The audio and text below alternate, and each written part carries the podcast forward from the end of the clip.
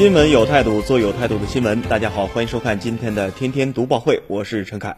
首先，我们来关注高考生偷改同学志愿事件。最近呢，为了上同一所大学，保定第七中学一名男生是更改了同校女生高考志愿这件事儿呢，引起了社会的广泛关注。女生小韩是艺术生，今年差了两分，与第一志愿是擦肩而过，所以第二志愿选择了西安科技高新学院。当时呢，小韩的父亲还特地向报考学校咨询，得到了录取基本没有问题的答复之后呢，便放心的填了志愿。然而，到了七月二十七号的下午，小韩突然收到了河北外国语学院的录取通知书，这让一家人是傻了眼。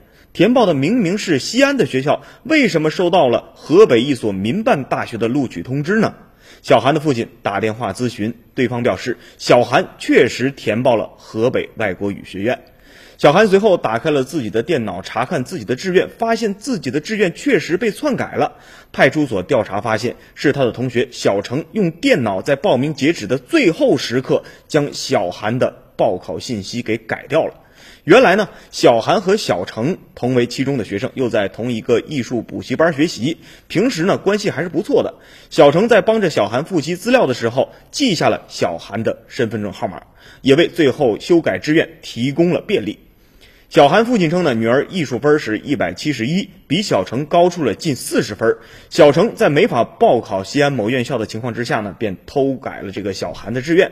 调查后，警方是出具了一份小韩高考志愿确实被他人更改的证明，但是志愿已经没有办法再次更改了。